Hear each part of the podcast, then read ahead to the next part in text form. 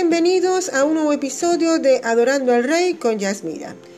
Estamos llevando una serie que he titulado La oración. Hay poder en la oración, hay vida en la oración, pero así como los discípulos le pidieron a Jesús que les enseñara a orar, nosotros también necesitamos aprender a orar cómo es la oración, qué debemos hacer, cuál debe ser la condición de nuestro corazón para ir a su presencia y orar. Y sobre todo para que la oración sea poderosa y no nos quedemos dormidos en el intento. He titulado el episodio de hoy, La oración es la sala de parto de lo profético. Sabes que la oración es la licencia, el poder legal que tú tienes para la interferencia divina aquí en la tierra. Es a través de la oración que tú puedes conocer cuáles son los preceptos, cuál es el motivo o lo que el Señor va a hacer en tu vida. Porque es allí cuando estás en la intimidad con el Señor, es que tú vas a conocer cuál es su propósito. Pero debemos hacerlo con palabra viva, con palabra eficaz, no desde el lugar de nuestras emociones, ni mucho menos de nuestra necesidad, sino desde el lugar del trono de gracia. La sala de parto, allí donde nacen cosas, donde nacen propósitos, donde nace bendición, pero una sala de parto no es solamente el nacimiento, hay un proceso. Y dice Juan 16, 21, cuando la mujer está por dar a luz, tiene aflicción, porque ha llegado su hora. Pero cuando da a luz al niño, ya no se acuerda de la angustia por la alegría de que un niño ha nacido en el mundo. Hay producto, hay resultado cuando entramos a la sala de parto y cuando estamos dispuestos a dar a luz aquello por lo que estamos orando. Dice Efesios 6:18, orando en todo tiempo con toda oración y súplica en el Espíritu y velando en ello con toda perseverancia y súplica por todos los santos. Hay veces en que nuestra oración no es respondida de inmediato. Es el momento de entrar a esa sala de parto. Porque cuando recibimos algo de parte del Señor y lo que dice su palabra, tenemos que entrar a esa sala de parto y declararla declararla, declarar palabra, declarar la vida, declarar que sí vamos a dar a luz. Y viene un momento de agonía, así como de aflicción, así como la mujer que está por dar a luz. Pero es un momento de aflicción y de agonía porque sabemos que algo grande viene de parte de Él, porque vamos a dar a luz espiritualmente algo que ha sido engendrado en nosotros. Pero ¿cómo va a ser engendrado si no tenemos tiempo de intimidad con Él? Para yo tener una bendición, un milagro engendrado en mi espíritu, tengo que tener intimidad con Él. Tengo que entrar en su presencia. Y cuando estoy en su presencia, en intimidad, es engendrado algo en mí, en mi espíritu. Allí es donde yo voy a dar a luz. Por eso es tan importante y vital la oración entrar en intimidad, buscar el rostro del Señor y orar en todo tiempo, como dice Efesios 16, 18. Orar en todo tiempo con toda oración y súplica en el Espíritu. Ya esto es otro nivel en la oración, porque no es solamente llegar, Padre, en el nombre de Jesús. Te pido perdón por esto que he hecho, necesito esto, gracias Padre. No, ya es estar dispuesto a entrar a esa sala de parto y no salir hasta que se dé el alumbramiento. Una mujer cuando está en proceso de parto no sale de la sala de parto hasta que tenga su muchacho en los brazos, hasta que ha dado a luz. Y así tenemos que llegar a ese nivel de entrar a la sala de partos y aunque estemos sufriendo, pero hasta que veamos el milagro, no soltar esa oración. Gálatas 4:19 lo dice el apóstol Pablo. Él engendró a esa generación, engendró a esa iglesia y le dice a los Gálatas en 4:19, hijos míos, por quienes de nuevo sufro dolores de parto hasta que Cristo sea formado en vosotros. Él tenía una petición que era que Cristo fuera formado en los de Gálatas, en esa iglesia. Él los engendró, porque dice Primera de Corintios 4:15, porque aunque tengáis diez mil años en Cristo, no tendréis muchos padres, pues en Cristo Jesús yo os engendré por medio del Evangelio. Él dio a luz esa iglesia. Él sufría dolores de parto para que ellos fueran formados a la imagen y semejanza de Cristo. Y nosotros cuando queremos y anhelamos algo de parte del Señor, nuestras entrañas se conmueven y gimen para que todo eso se dé en el nombre de Jesús. Y eso solamente se da en la sala de parto de la oración. Ese tipo de oración que en donde tú no tienes otra opción que clamar y gemir para que se dé ese milagro que estás esperando. Es como cuando tienes una noticia de que alguien ya tiene pocos días de vida y tú entras a esa oración y no sales de allí hasta que es sanado. Y gimes, sufres y lloras por esa persona o por ti mismo. Y das a luz esa sanidad, das a luz eso que estás buscando, que estás esperando. ¿Sabes que hasta la creación gime por nosotros? Dice Romanos 8:22, pues sabemos que la creación entera aún gime y sufre dolores de parto hasta ahora. ¿Por qué? Porque está esperando que un hijo se levante y la redima.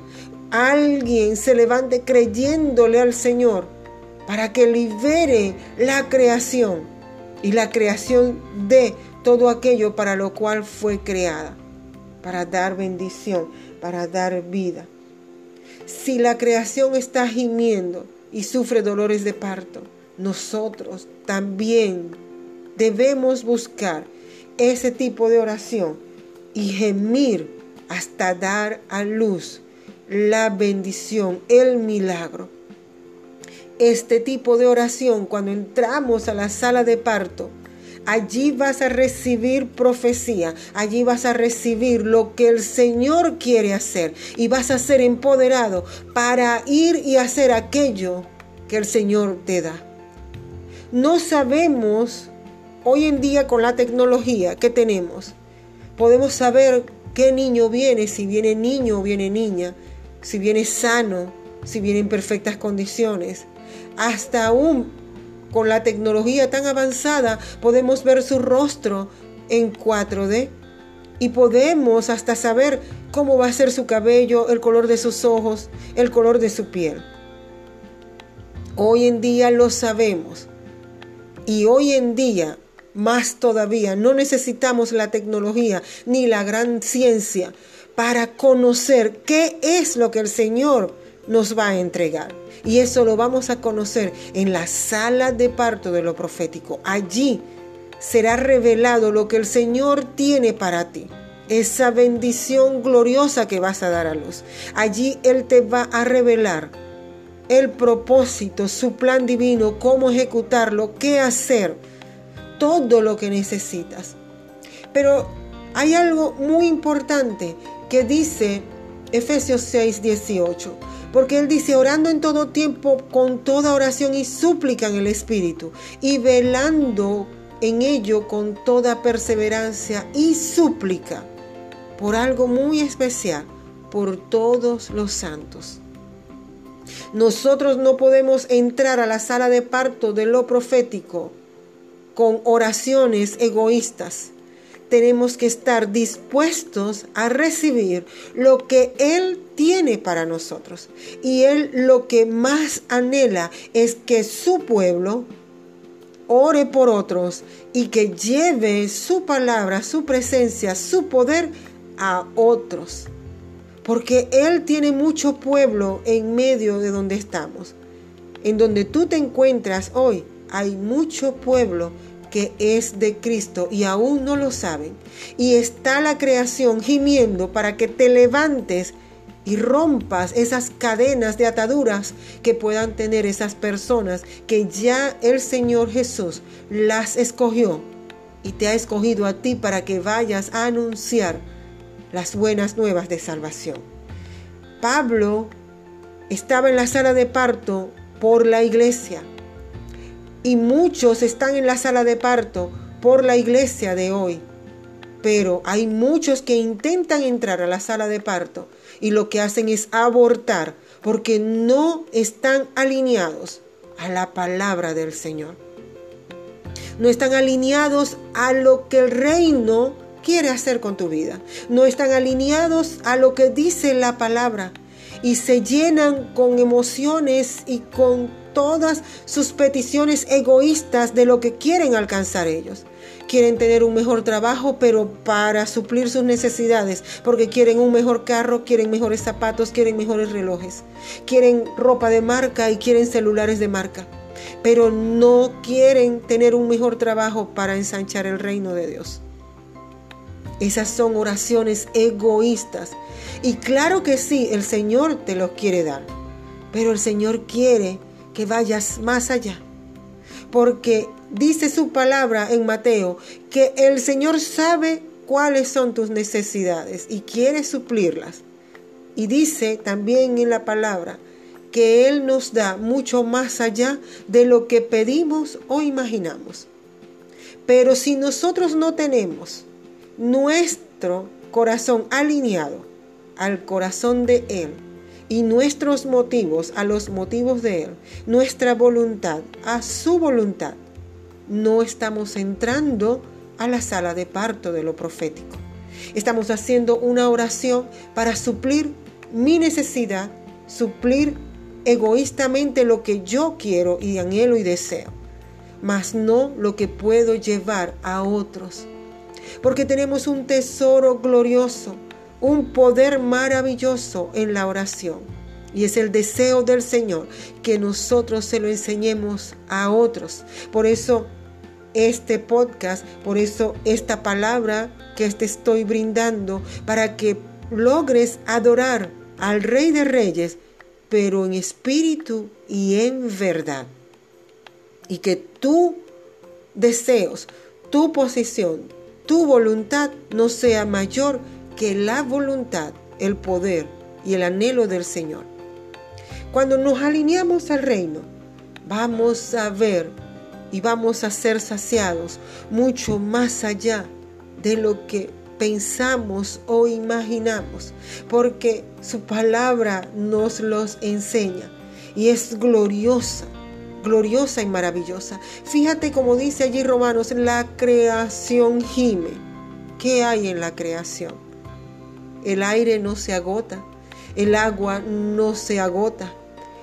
Él dio una orden allá en Génesis de que los peces y todos los animales del mar y las aves del cielo se iban a multiplicar y aún hoy se siguen multiplicando. No ha escaseado. Y si la creación gime para ser liberada y nosotros la liberamos, ¿tú crees que lo que vas a obtener la provisión que te va a llegar, todo lo que se va a derramar en tu vida, ¿crees que va a ser escaso? Si la creación no es escasa, la creación es abundante y nunca se agota porque lo hizo el Rey de Reyes y Señor de Señores. Oh, alabado sea el Señor. Hoy yo quiero que tú comprendas que por medio de su voluntad y del poder de nuestro Señor y cuando eres cubierto con su presencia, lo que tú anhelas y lo que tú esperas, vas a ver lo que no es nada comparado con lo que Él tiene preparado para ti.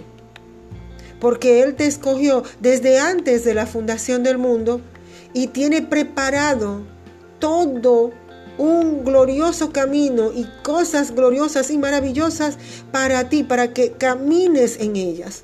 Solo que tienes que buscar y anhelar lo que Él tiene para ti. Vemos cómo la oración debe estar llena de la palabra de Dios. Debe estar llena y empapada, que todo lo que tú hables sea la palabra del Señor. Fíjate lo que dice Isaías 62, del 5 al 7.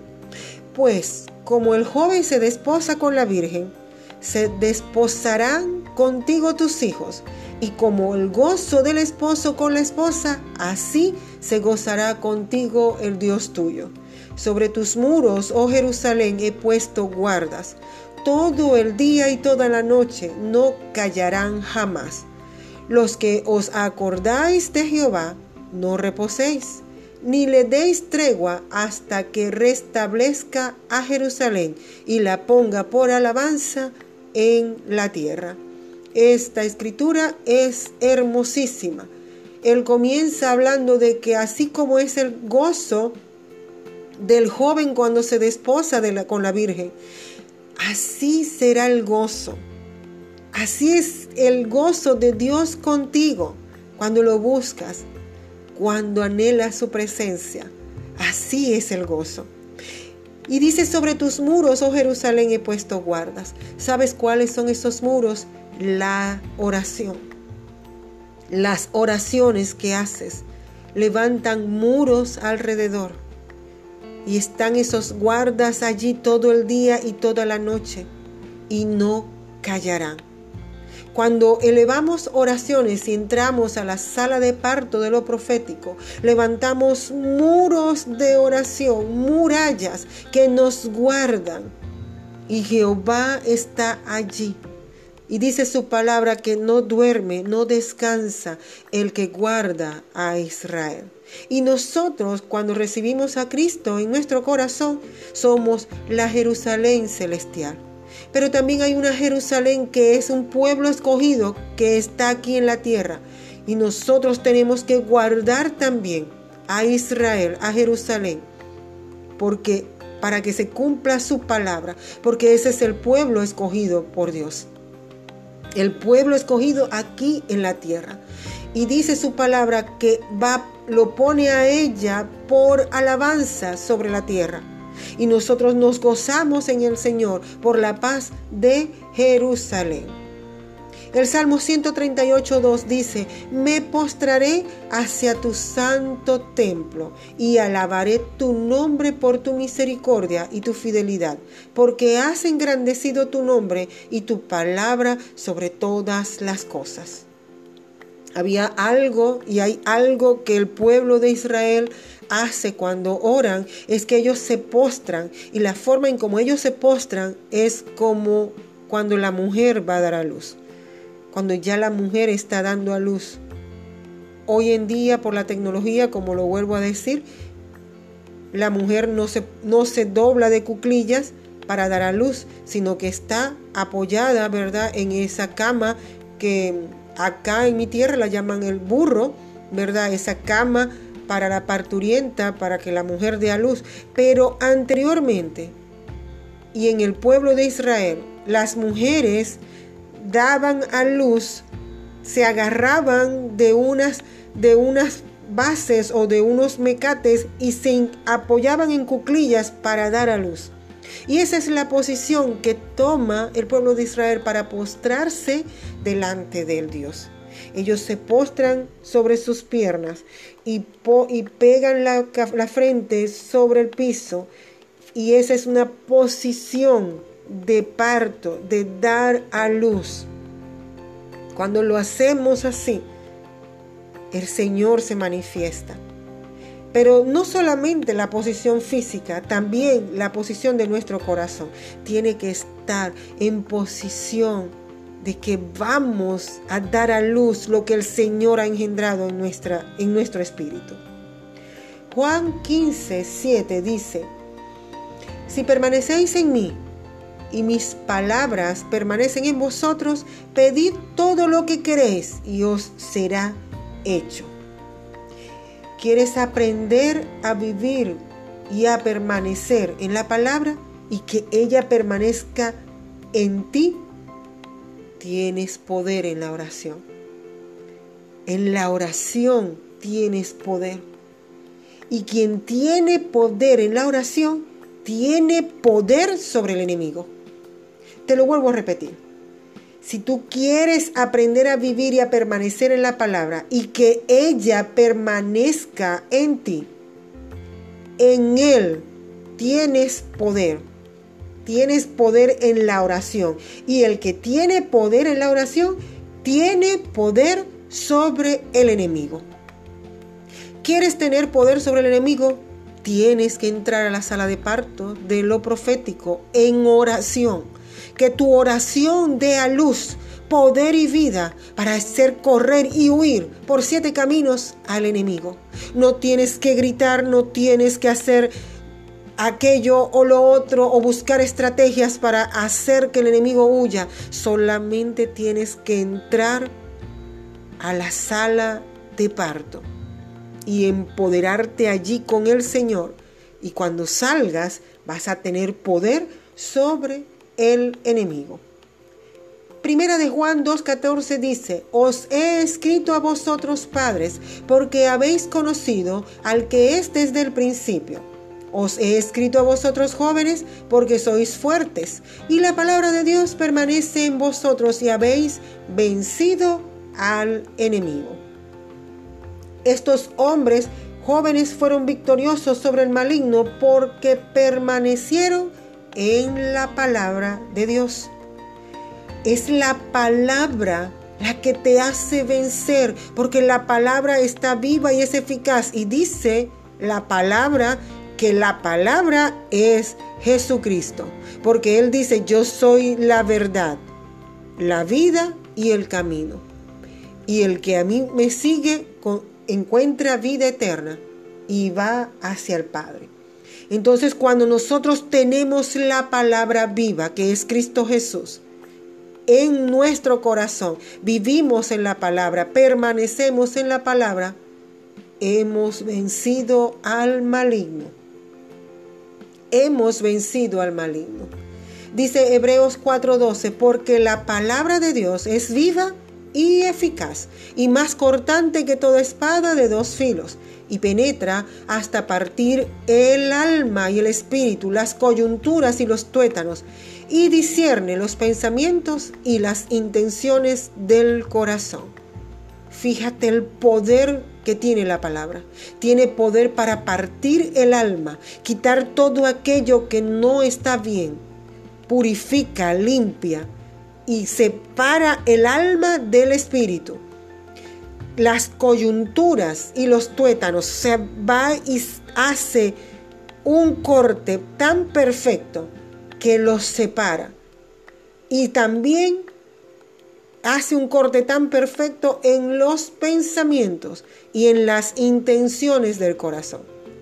Los tuétanos es la parte más profunda de los huesos y es allí donde se produce las plaquetas, se produce todo lo que es de la sangre y allí, hasta allí va a dar la palabra de Dios.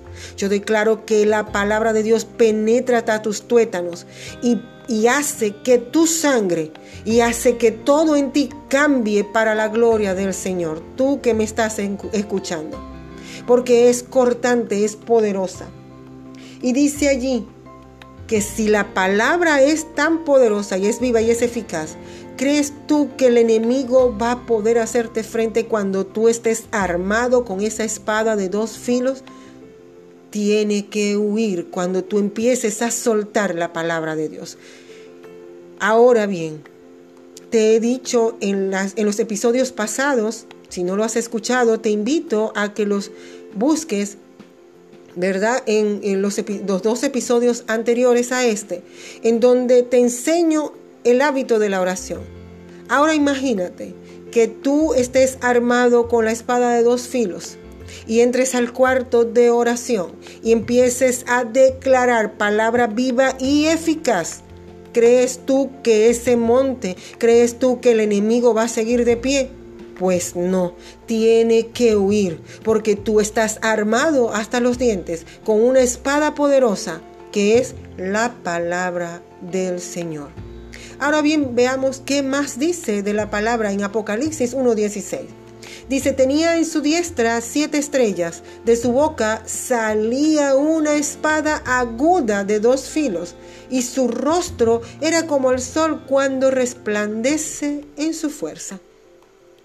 ¿Quién puede pararse delante de este que está hablando aquí la palabra, que es el Rey de Reyes y Señor de Señores?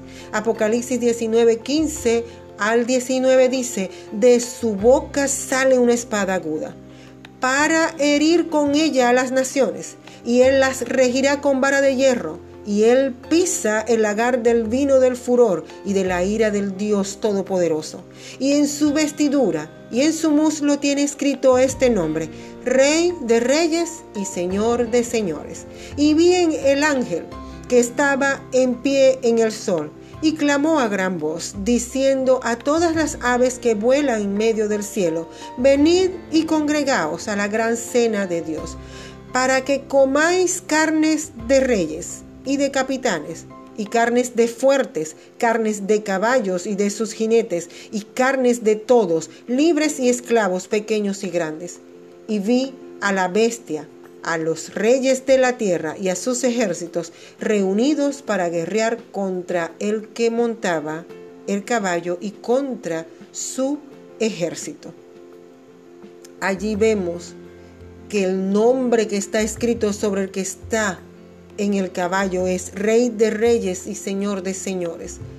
Cada vez que tú te levantas con la palabra del Señor, se levanta el Rey de Reyes a guerrear contigo y crees que vas a perder esa batalla, pues no. Esos reyes, esos capitanes, todo eso que describe allí, son aquel ejército enemigo que se ha levantado en tu contra, pero tú estás más fuerte y mejor equipado porque estás con el vencedor, con el que nunca ha perdido una batalla.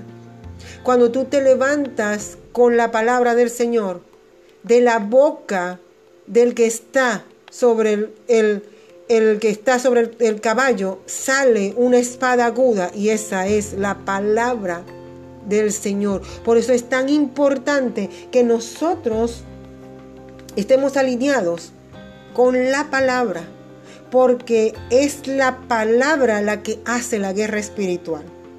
Es la palabra declarada con fe, con autoridad, la palabra revelada, la que te está mostrando el Señor para la circunstancia que puedas estar viviendo. Es allí cuando vas a ganar, porque es Él el que está contigo. Es Él el que está a tu lado. Hay poder en la palabra de Dios. Hay poder en la vida. Hay poder cuando nosotros declaramos la palabra y estamos en ese en esa sala de parto de lo profético esperando dar a luz lo que él ha engendrado, lo que él nos ha entregado. Hay otro punto también que quiero compartir y es con respecto a hablar en lenguas espirituales, en lenguas de bendición en lenguas angelicales. Amén. Y quiero compartir esto en otro episodio porque falta mucho material. Y les invito a que continúen en esta, en esta serie de la oración para que seamos empoderados, para que aprendamos cada día más a cómo estar bien equipados, armados para hacer frente y vencer a todas esas acechanzas del enemigo. Tenemos un enemigo de nuestra alma y él desea vernos destruidos, pero nosotros somos más que vencedores en Cristo Jesús. para finalizar, te bendigo con toda clase de bendición en los lugares celestiales. Como dice números 6, 24 al 27. Jehová te bendiga y te guarde. Jehová haga resplandecer su rostro sobre ti. Jehová resplandezca sobre ti y tenga de ti misericordia. Alce su rostro y ponga en ti paz. Y pondrás, pondrán mi nombre sobre los hijos de Israel y yo los bendeciré. Si este episodio fue de bendición a tu vida, por favor suscríbete a mi canal de YouTube. Todo el contenido lo estoy subiendo al canal de YouTube y te invito a que seas parte de nuestra comunidad Adorando al Rey con Yasmira. Activa la campanita para que no te pierdas ninguno de mis episodios. Y recuerda, comentar, compartir, pero sobre todo adorar. Adora al Rey de Reyes con todo tu corazón y con todo tu ser. Y verás cómo se abren las ventanas de los cielos y derramará bendición hasta que sobreabunde sobre tu vida y sobre los tuyos. Nos escuchamos en el próximo episodio de Adorando al Rey con Yasmira. Se les quiere.